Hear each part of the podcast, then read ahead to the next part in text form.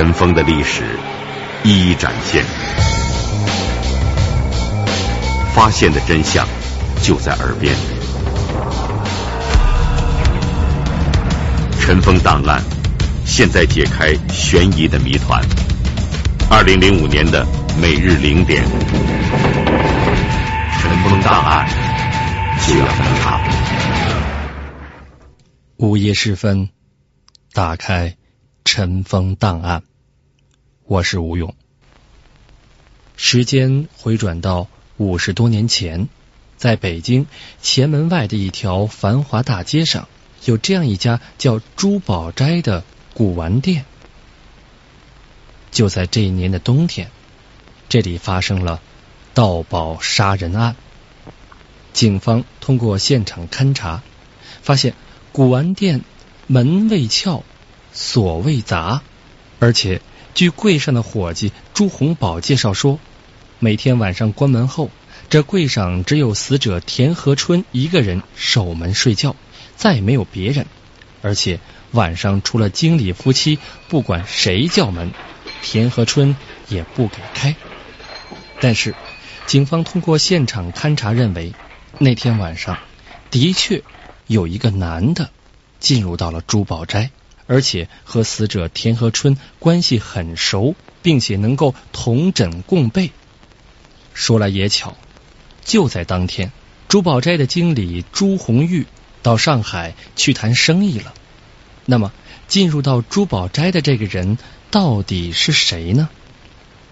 就在警方现场工作的时候，珠宝斋经理的太太田和秋来到了柜上。死者田和春。也就是这个看门的，是田和秋的哥哥。见此情景，田和秋指责这珠宝斋的经理朱红玉的弟弟朱红宝，也就是这店上的伙计，以及朱红宝的妻子宋明华，具有盗窃杀人的可能。朱红宝夫妇反指田和秋血口喷人。就在双方争执不休的时候，突然现场又出现了一个人。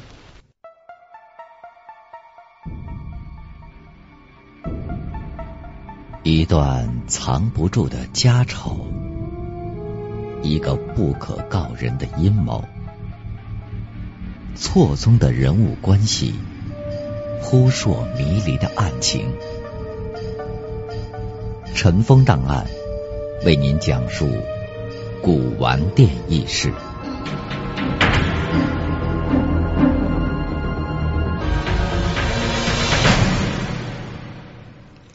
珠宝斋经理朱红玉的太太田和秋正在和朱红玉的弟弟，也就是这店上的伙计朱红宝以及朱红宝的爱人宋明华争执不休的时候，屋里突然又出现了一个人。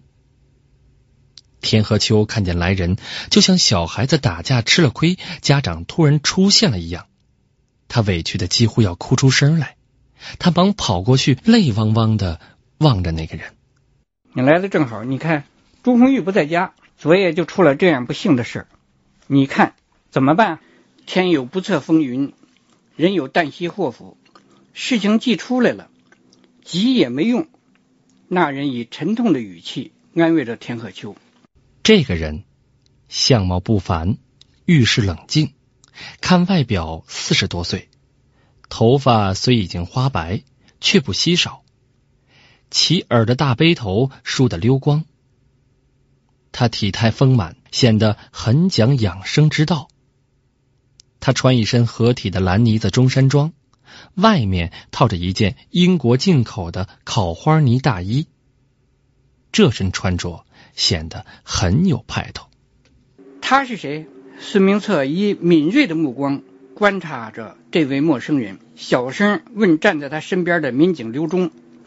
他叫杨明生，东北辽宁人，曾留学日本，是学法律的，在伪满时期当过律师。一九四零年，不知是什么原因，只身跑进北京，在东安市场独资开了个西餐馆，自任经理。午饭时是个基本手法，现在是区工商联的委员。他的家属。都在香港。他和朱宝斋是什么关系？躲在孙明策身后的宋明华忙小声补充说：“听说他是经理十年前的老世交，他和田鹤秋的关系更密切，是田鹤秋的私人律师。去年我们为分家打官司，就是他为田鹤秋出的庭。”刑警队长孙明策听完之后，若有所思的略点了一下头，就没再说什么。杨明生看着孙明策，问起话来。杨明生看着孙明策问：“同志，现场是您负责？”“没错，老先生贵姓？”“毕姓杨，叫明生。”“好响亮的名字，这是旧社会的遗迹。不管干什么都要讲个吉利，取名。”就更讲究。同志贵姓？姓孙。老先生和珠宝斋的经理啊，老世交。出了这事儿，朱红玉不在家，贺秋打电话叫我来的。田鹤秋忙说：“是我请他来的。事情发生在我们家里，刚才你也看见了，这是预料之中的。常言说，清官难断家务事。”所以我请杨先生来作为第三者，同时也是我的代理人。政府有事儿找我，就由他出面，也省得我和那些小人费口舌。他说着，斜看了朱洪宝和宋明华一眼。孙明策这才明白这位杨先生的来意。他沉思片刻，说：“请朱太太放心，你们这家务事我们一定能断清。”再说，你们这事儿也不完全是家务。杨明生听到孙明策的话，问道：“现场都勘察完了吗？基本都检查过了。我看看尸体行吗？请吧。”杨明生撩起蒙在死者身上的毛毯，看完伤势，又仔细的检查毛毯。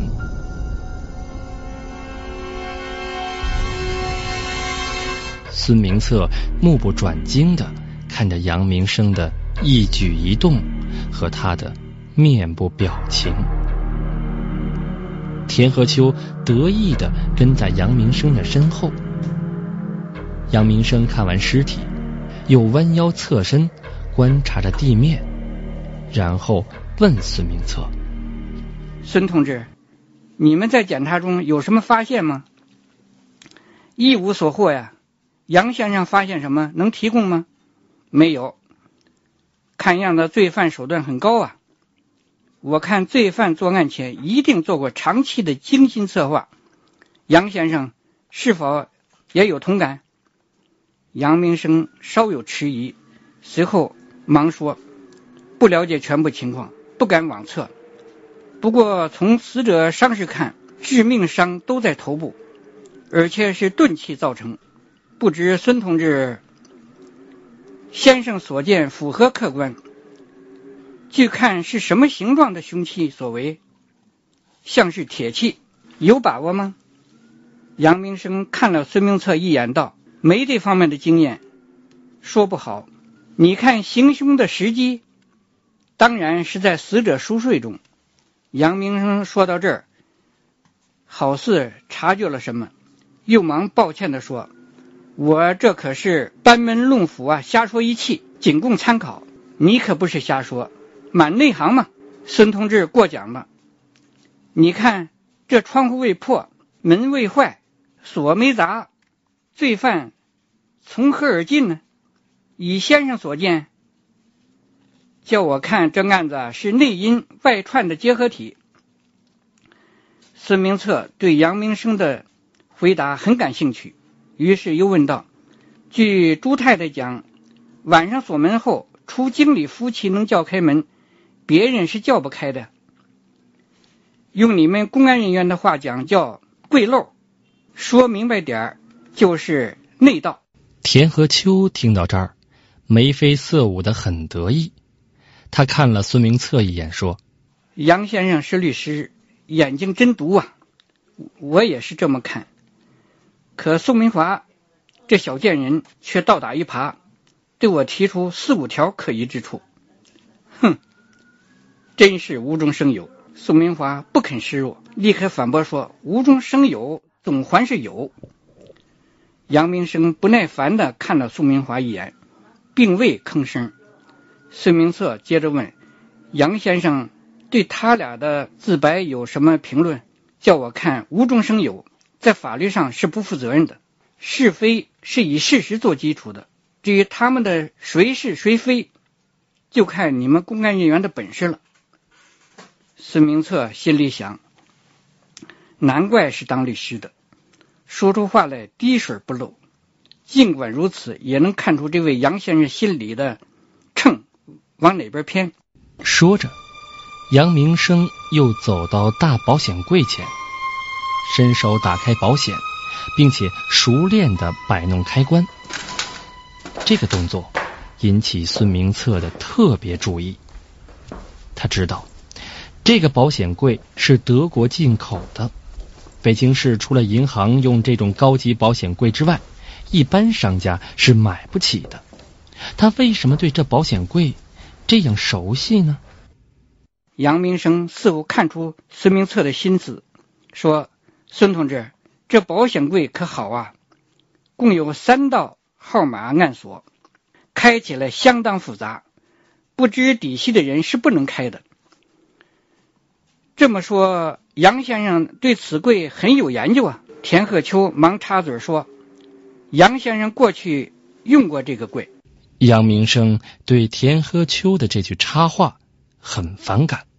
冷冷的看了一眼田和秋，研究谈不上。我过去曾用过这样的柜，但锁却各有差异，和人的指纹一样，没有相同之处啊。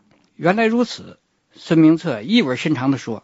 田和秋好像察觉到杨明生对他好像有些不满，于是忙岔开了话头。孙先生，你不是要我和你细谈吗？咱们到楼上去谈吧。在场的人是否都去？孙明策问：“没必要吧？最好我和杨先生跟你一起谈。我是苦主，杨先生代表公证人。用你们的话说，他也代表群众。你代表政府，我想这也合乎法律手续。你看行吗？”孙明策深知这女人的用意，在这种情况下也不好说破，只好同意。于是向田和秋说：“二位先上楼。”我安排一下就来。田鹤秋向杨明生一歪头，说：“咱走吧。”说完自己上楼去。杨明生没马上走，他以探问的口气问孙同志：“你对现场检查是否觉得还有不周之处？”工作是无止境的，再细也可能有偏漏，这是规律。罪犯也是如此。在犯罪前要想尽一切办法不留痕迹，不被人发现。可事实告诉我们，再高明的罪犯，不管他事前计划的多么周密，在他犯罪的全过程中，也不是天衣无缝的。你说对吗，杨先生？说得好！我在旧社会干了多年的律师，从来没见过我们共产党这样的认真。今天我算遇到知音了。杨明生说完，转身。漫步上楼，孙明策看着杨明生的背影，看见杨明生在楼梯拐弯处稍停了片刻，好像漫不经心的扫了一眼远处的那个储藏室，随后进屋去了。这给孙明策极大的启示，他忙把侦查员唐林池捅了一下，叫到了一边。后角门旁边那小储藏室检查过了吗？检查过了，里边放几个旧墩布，一个破炉子，一堆煤，还有铁簸箕、煤柴等物。这些东西不会给死者造成铁指钝器的致命伤痕。尘土很多，有的地方还布满了蜘蛛网，没细看。再去细细检查，检查后不管有没有收获，都不准声张，事后个别汇报。是队长。你一个人上楼行吗？行，一个人不更方便吗？孙明策向唐凌迟交代完，又回来和宋明华、朱洪宝说：“你俩在这儿别动，请你们放心，我们办案绝不会偏听偏信，冤枉好人。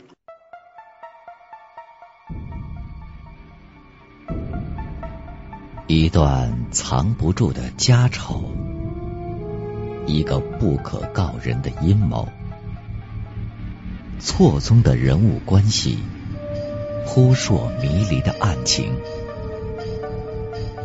尘封档案为您讲述古玩店轶事。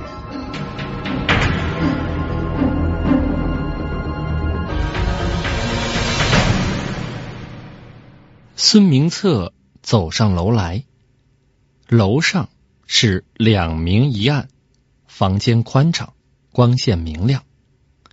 屋里陈设很讲究，地上铺着地毯，转圈摆满沙发，靠墙摆着一溜硬木玻璃柜，柜子里面摆满了各式各样的古玩。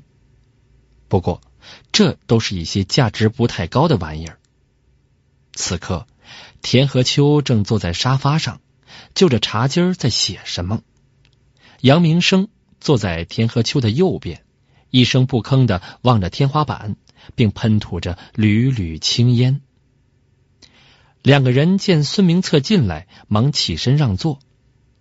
孙明策就在杨明生旁边的单人沙发上坐下，用眼一瞟。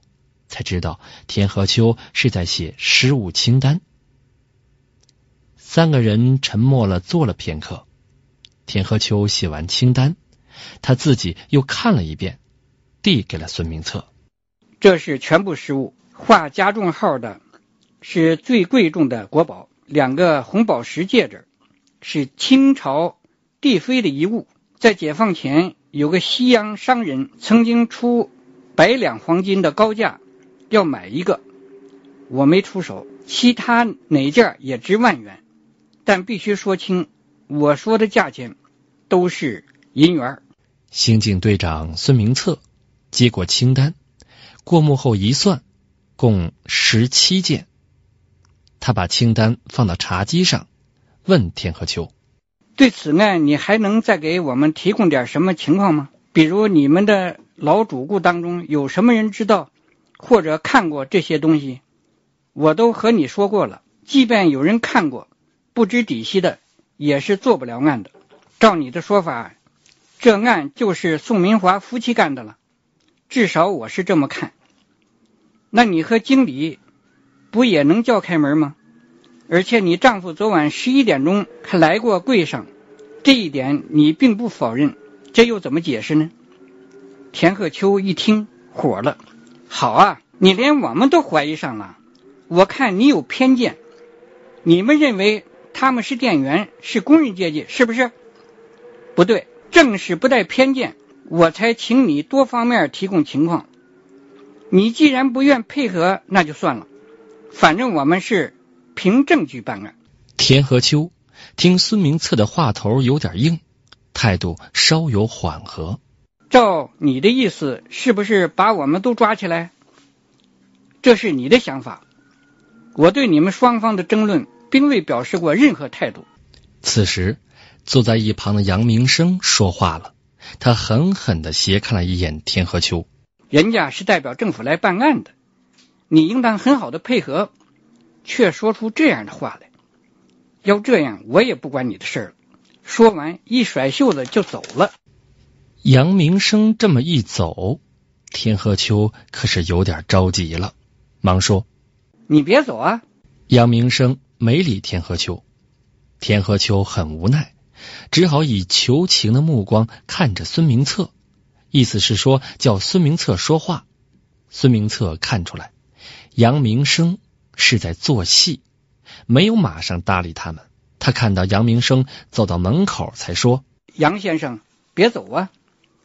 既然朱太太委托你，说明信得过你。刚才朱太太说的话，连我都不介意，你又何必认真呢？再说，我也要请你帮忙啊！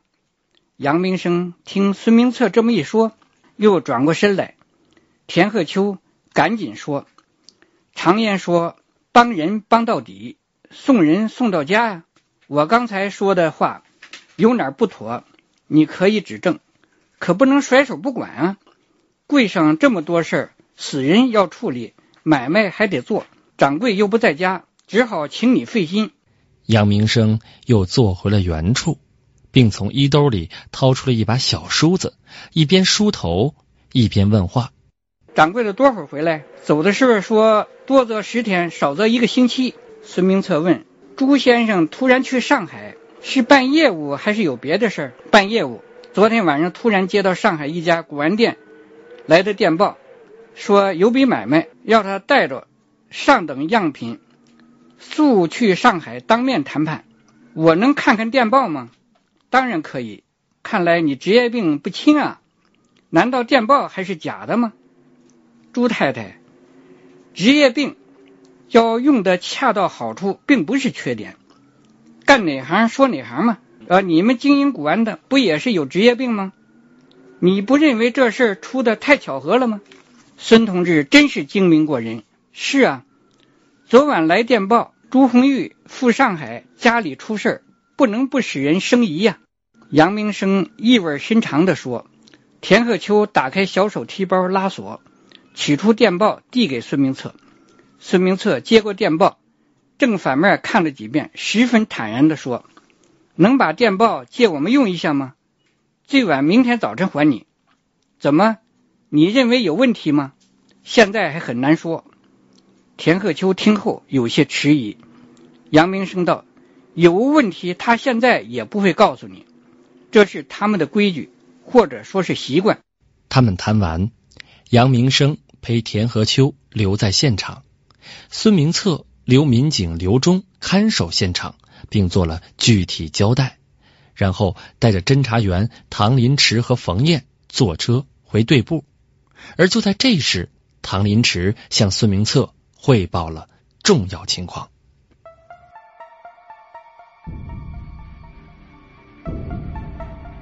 一段藏不住的家丑，一个不可告人的阴谋，错综的人物关系，扑朔迷离的案情。尘封档案为您讲述古玩店轶事。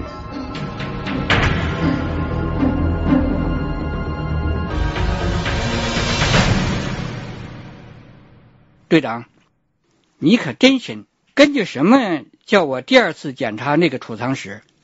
是那位大律师的眼神和举止告诉我的。怎么，真找到物证了？找到了。这次仔细检查，我把煤堆一开，发现下面有两块砖有点活动。我用煤铲把砖撬开，下面埋着一把铁榔头。经小冯初步鉴定，这把铁榔头肯定就是凶器。那好啊，拿出来我看看。侦查员唐林池戴上手套，小心翼翼的从提包里取出凶器，递给孙明策。孙明策看后说：“小冯的初步结论看来是正确的。”冯燕问队长：“你怀疑他吗？”现在这样说还为时过早。不过，这位杨律师的言谈举止给了我很多的启示。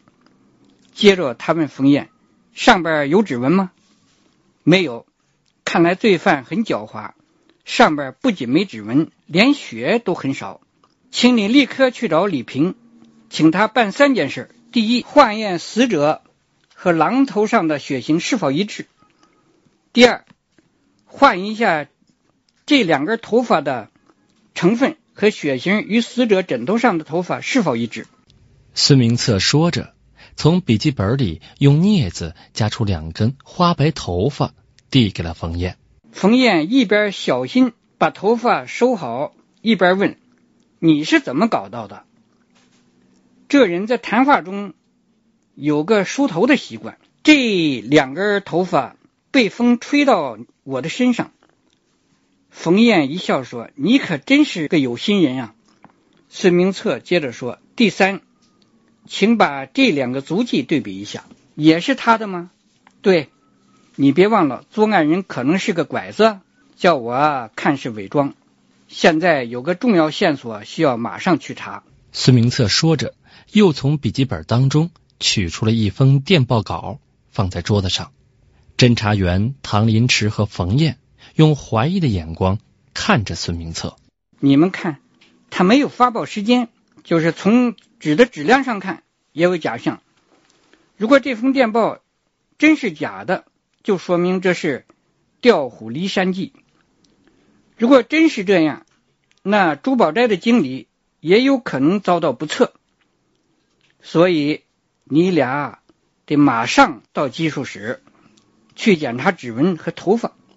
随后，小汤拿着电报稿去邮局保卫科，请他们给鉴定一下真伪，越快越好。午饭过后，孙明策正坐在屋里冷静的思考问题。这个时候，侦查员郭林斌调查回来了。郭林斌向孙明策汇报了留在珠宝斋里车轮胎印的情况。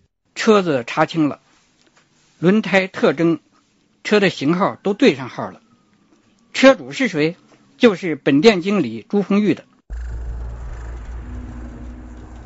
孙明策一听，很感到意外，立刻站起来，在地上走了几步，心里想：难道真是他干的？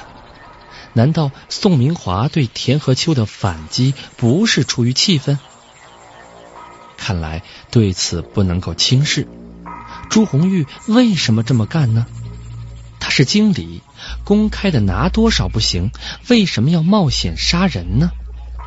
一个个的谜团又摆在了孙明策的面前。明天的尘封档案为您继续讲述。本案记录人：原北京市公安局干部马永臣。本期节目讲述人：北京市公安局离休干部刘朝江。我是吴勇，下次节目再见。